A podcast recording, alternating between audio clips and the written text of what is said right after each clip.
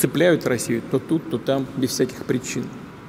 И, конечно, вокруг них сразу же, как вокруг Шархана, крутятся всякие мелкие табаки – Президент Путин огласил послание Федеральному собранию. И к этому выступлению я относился очень серьезно по той причине, что вроде как головой ты понимаешь, что никаких подвижек по Украине быть не может. Но с другой стороны, всегда есть э, вот это вот место для э, интерпретации действительности российским лидерам. И э, в данном случае все, собственно, произошло, как я и предсказывал. Владимир Путин не опоздал, а пришел вовремя и э, сколько больше часа выступал. А, большая часть его послания была посвящена внутренним проблемам, и тут э, ничего интересного для нас нету, потому как всегда а, тут так устроено а, про внутренние какие-то нерешенности и сложности может говорить исключительно Владимир Владимирович. Ну, если совсем кратко, то это звучит так. Детям э, мороженое, бабам по мужику, ну и каждому, кому что нужно нужно, Владимир Путин пообещал. А вот что касается международки, здесь он был значительно более емким а, в части не количества времени, а вот этих тезисов, которые а, были озвучены. Да, Владимир Путин про международку, конечно, говорит с большим энтузиазмом, у него в голосе а, появляется энергия по той причине, что он у нас кто? Правильно, торговец войной. И такой вывод я сделал достаточно давно. В общем, привет, подписывайтесь на мой YouTube канал. Меня зовут Роман Самбалек, я корреспондент Униан в Москве. Здесь мы называем вещи своими именами. Так вот, а, Владимир Путин, самое главное, забегая вперед, скажу, что открытую войну он не начал, по крайней мере, сегодня. И даже шутил. Россия радушная страна, открытая для настоящих друзей. Кто друзья России, остается большой загадкой. Вообще Владимиру Путину аплодировали много и часто. Он здесь фактически главная рок-звезда. Ну и, естественно, мы остановимся на вопросах, которые касаются нас и э, других э, частей мира, потому как это послание, почему так много внимания к себе э, привлекло? По той причине, что российские танки, и не только танки, продолжают загрязнять воздух своими выхлопами на границах Украины и на оккупированных территориях, к сожалению, тоже. Уважаемые коллеги, смысл и содержание политики России на международной арене, скажу тоже об этом несколько слов, буквально в завершении, это обеспечить мир и безопасность для благополучия наших граждан, для стабильного развития страны безопасность, стабильность. Ну, в общем, это, ну, вы помните, если драка неизбежна, нужно бить первым.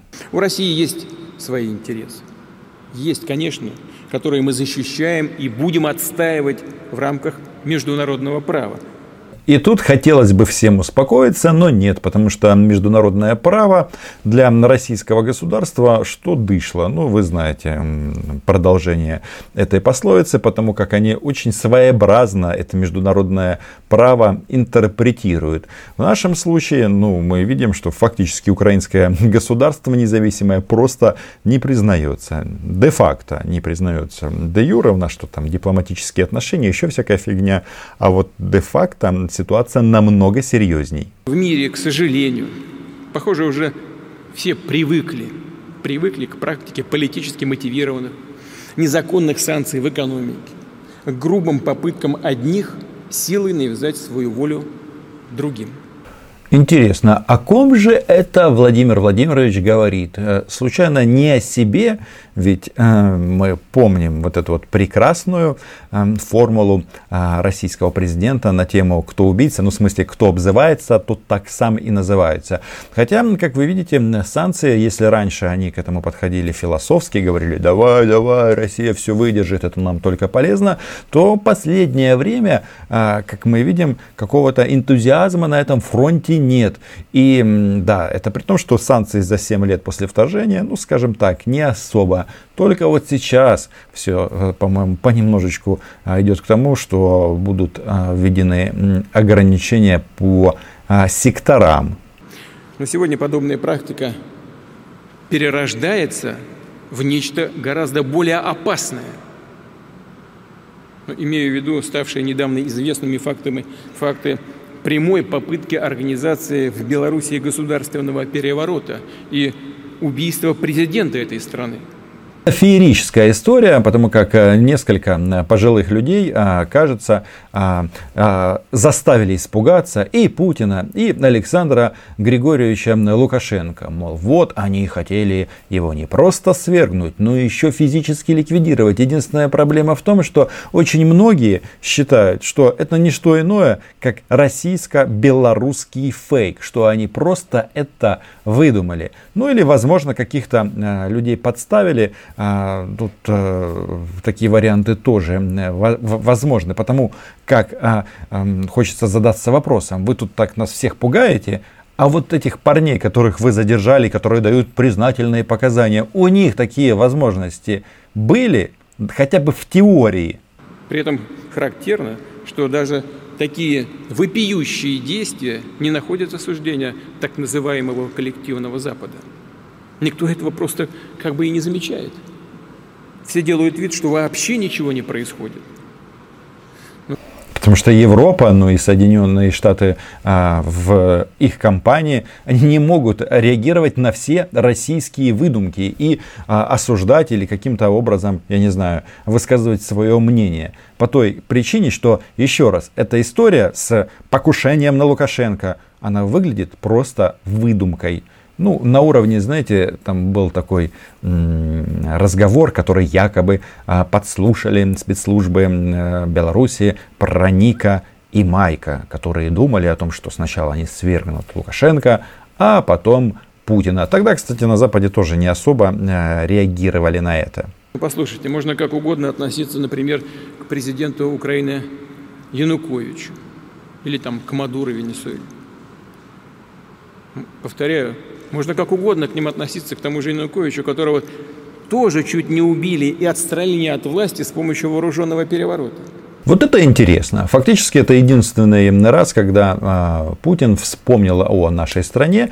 И, конечно, хочется задаться вопросом, Владимир Владимирович, вы там календарь переворачиваете себя на рабочем столе, потому как президент Янукович, э, ну, как-то звучит странно. У нас другой президент, э, Зеленский, а до него, до него был тоже другой президент, Порошенко. А вот э, Владимир Владимирович почему-то, наверное, не хватает вот этой вот фразы «легитимный президент Украины в изгнании». А ведь чего только стоит признание задержанных участников заговора в том, что готовилась блокада Минска, включая городскую инфраструктуру и средства коммуникации. Полное отключение всей энергосистемы столицы Беларуси. Это значит, между прочим, что по сути, по сути велась подготовка к массированной кибератаке. А как иначе-то? Это так, знаете, просто одним рубильником не сделаешь. В том-то и дело, что это просто так разговором в кафе или в ресторане Корчма, Корчма в Москве а, это не сделаешь. А здесь это подается таким образом, что ого-го, Лукашенко был на волоске. Не верю я. Хотя понятно, что Владимир Владимирович тем самым всему миру демонстрирует политическую поддержку Александру Лукашенко, который тоже в, на днях будет вести переговоры в России а, с Владимиром Владимировичем. А что было бы, если бы попытка госпереворота в Беларуси была бы реально предпринята. Ведь к этому же все и велось. Сколько бы людей пострадало. Как складывалась бы вообще судьба Беларуси. Об этом никто не думает. Так как никто не думал о судьбе Украины, когда госпереворот осуществлялся в этой стране. Насчет того, чтобы было бы или могло бы быть, тут как бы нужно опять же примерами из истории пользоваться. Потому как для кого-то это мог бы быть госпереворотом, в теории чего мы на самом-то деле, насколько я понимаю, все-таки исключаем а для кого-то революцией. Так вот, а, в прошлый раз, вот тут а, Владимир Владимирович как раз про Украину вспоминает, опять же, а, ну, что произошло? У нас была революция, а Россия напала на Украину, отжала Крым и часть Донбасса. Погибли тысячи людей, а И вот Владимир Владимирович, очевидно, намекает белорусам, что возможен именно такой исход. Вместе с тем, недружественные акции в отношении России также не прекращаются. В некоторых странах завели э, пренеприличные обычаи. По любому поводу, а чаще всего вообще без всякого повода. Цеплять Россию. Спорт какой-то. Новый вид спорта там. Кто громче что-то скажет.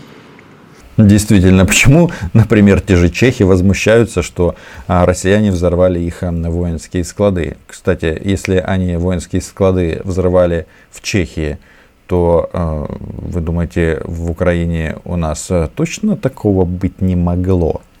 Мы хотим иметь добрые отношения со всеми участниками международного общения. А мы видим, что происходит в реальной жизни – вот, как я уже сказал, цепляют Россию то тут, то там, без всяких причин. И, конечно, вокруг них сразу же, как вокруг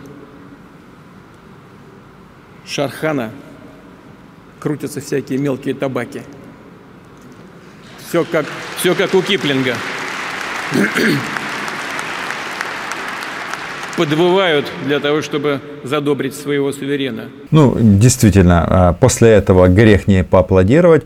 Владимир Владимирович а, детскую литературу, а, очевидно, знает неплохо, но только кого он назвал Шарханом? Насколько я понимаю, Шарханом в данном случае является Байден, а табаки, ну, это все те, кто подхрюкивают, извините, тоже путинский термин, а, Соединенным Штатам. То есть это все европейские государства. Ну и, очевидно, Навальный не без этого. Мы действительно хотим иметь доброе отношение со всеми участниками международного общения, в том числе, кстати, и с теми, с кем отношения в последнее время у нас, мягко говоря, не складываются. Мы действительно не хотим сжигать мосты – но, но если кто-то воспринимает наши добрые намерения как безразличие или слабость и сам намерен окончательно сжечь или даже взорвать эти мосты, должен знать, ну, дальше, конечно же, традиционные э, российские угрозы э, всему миру по той причине, что а, мир возможен только на условиях России. А вот а, с кем не складываются отношения? Ну, понятно, это же Запад, а Украина уже Запад. Но в данном случае он, по-моему, говорит все-таки не о нас, потому как для Владимира Владимировича нет независимой Украины. Он почему-то считает, что мы этот э, сателлит Америки или еще чего-то.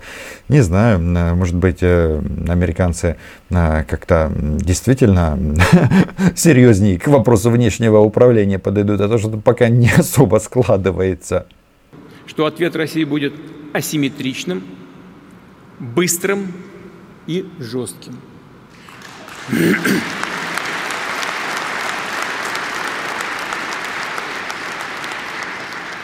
На кадрах показывают Шойгу и Лаврова. Это, так сказать, главные такие публичные, силовые, по сути силовые. Лавров тоже министры Владимира Путина. Но вот знаете, почему ответ будет асимметричный? Это по той причине, что Россия не может а, дать симметричный ответ тому же Западу. У них из арсеналов что? Ну вот а, я тут вспоминаю тут а, выводы российских говорящих голов. А, Байден ввел санкции против России – а они сразу предложили провести операцию по принуждению Украины к миру. Где логика? Нет логики. Это называется асимметричный ответ. Ну, тут насчет э, принуждения к миру, нет, ребята, тут так не выйдет. Почему? Потому что слава вооруженным силам Украины. Организаторы любых провокаций, угрожающих коренным интересам нашей безопасности, пожалеют о содеянном так, как давно уже ни о чем не жалели.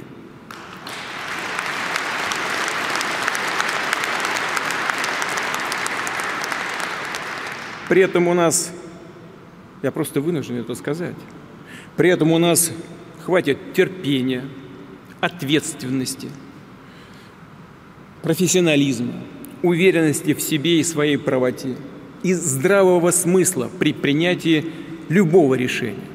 Насчет здравого смысла я совсем не уверен. Но тут вот этот момент коренные интересы да, для безопасности Российской Федерации.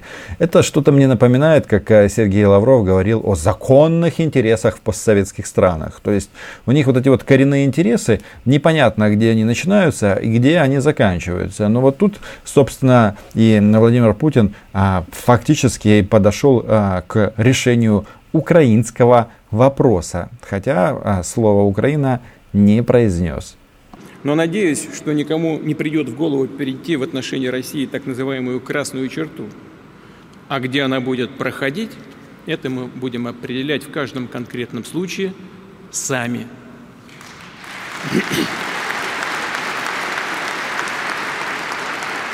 Обалдеть. Это российская ноу-хау, российской внешней политики. У них блуждающая красная черта.